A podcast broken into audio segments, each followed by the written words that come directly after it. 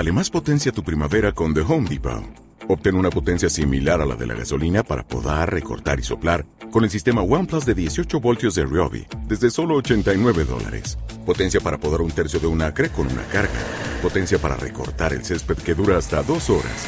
Y fuerza de soplado de 110 millas por hora. Todo con una batería intercambiable. Llévate el sistema inalámbrico OnePlus de 18 voltios de Ryobi. Solo en The Home Depot. Haces más. Logras más. Hoy volvemos a estar con Miguel Eras eh, tras dos meses eh, en el cual pues le entrevistamos, si recordamos, a finales del mes de diciembre del año pasado. Y bueno, veremos qué tal lleva sus entrenos ahora mismo, cómo se siente de cara a la competición, este gran corredor del Team Salomón.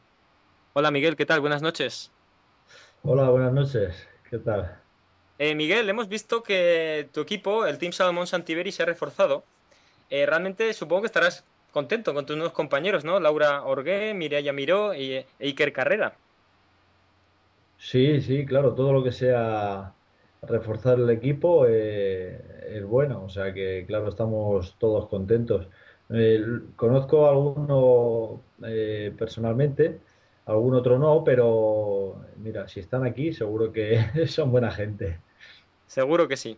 Miguel, eh, Recordemos que en el pasado maratón de Isla de Meridiano, en la, Isla de Hierro, en las Islas Canarias, te tuviste que retirar por lesión, cuando realmente ibas muy bien en carrera, pero bueno, tuviste ahí un ligero problemilla con, una ruptura de fibras y bueno, ¿y qué tal, y qué tal vas ahora?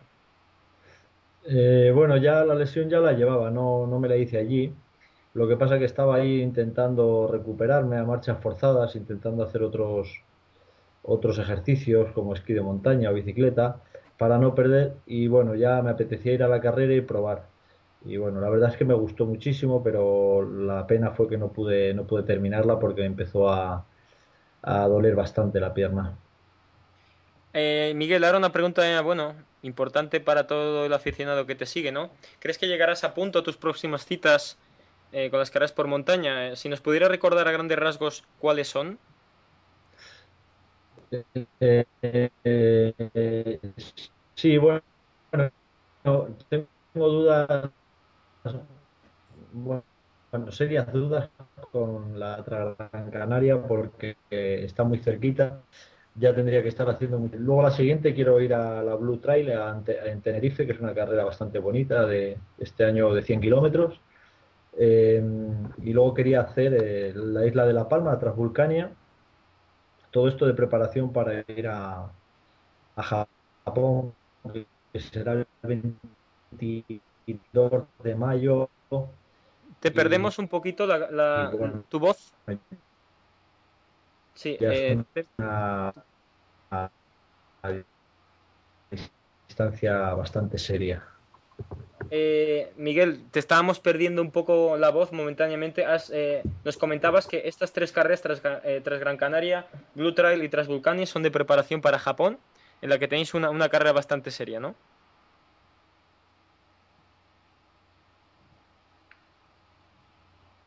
Parece que en Miguel, bueno, estemos por con la conexión. Sí, sí, ahora me estáis oyendo mejor.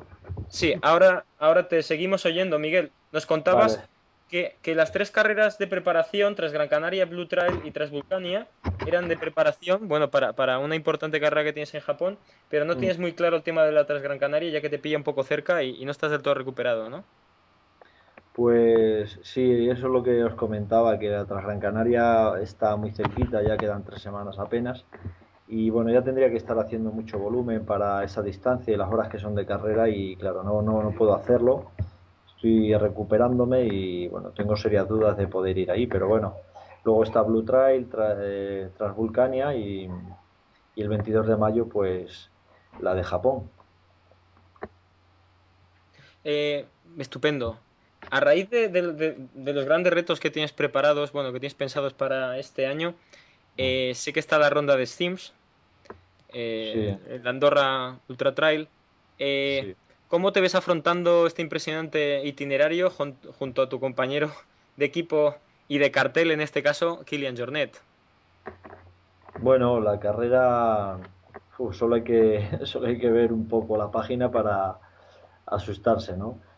Son muchos metros de desnivel, Ya, ya pude ver el año pasado que el desnivel en Andorra es, es serio, es mucho de andar.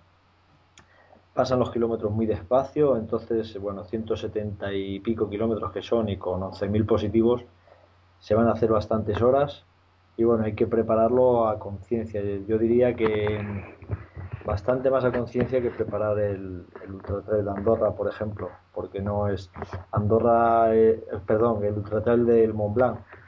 El de Andorra es más exigente, creo, físicamente, ¿no? por, por los desniveles y lo técnico que son todos sus senderos y sus caminos.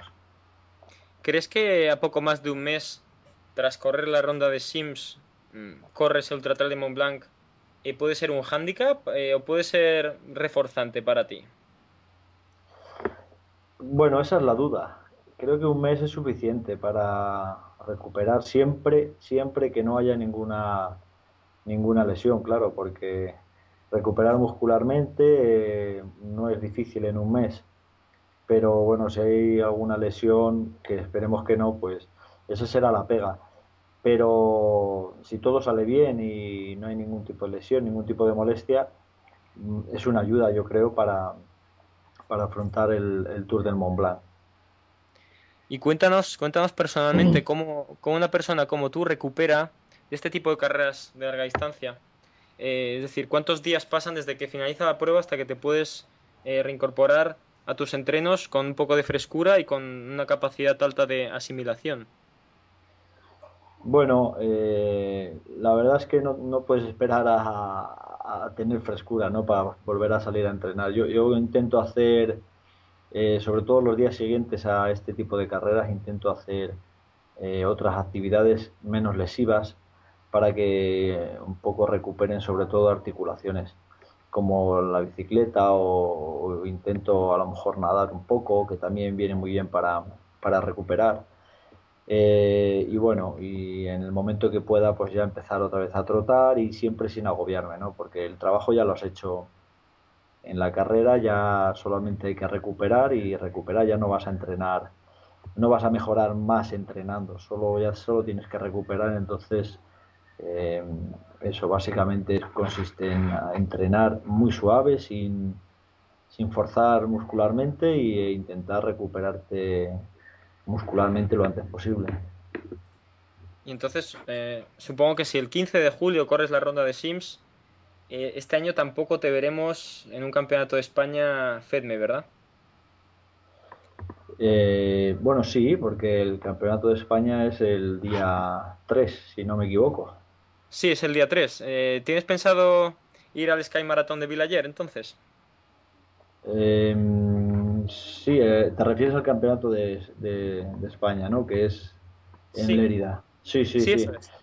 Eh, sí, sí que tengo, tengo pensado ir. Tengo que hablar todavía con, la gente de Salomón porque teníamos un ultra eh, una semana antes en Alemania.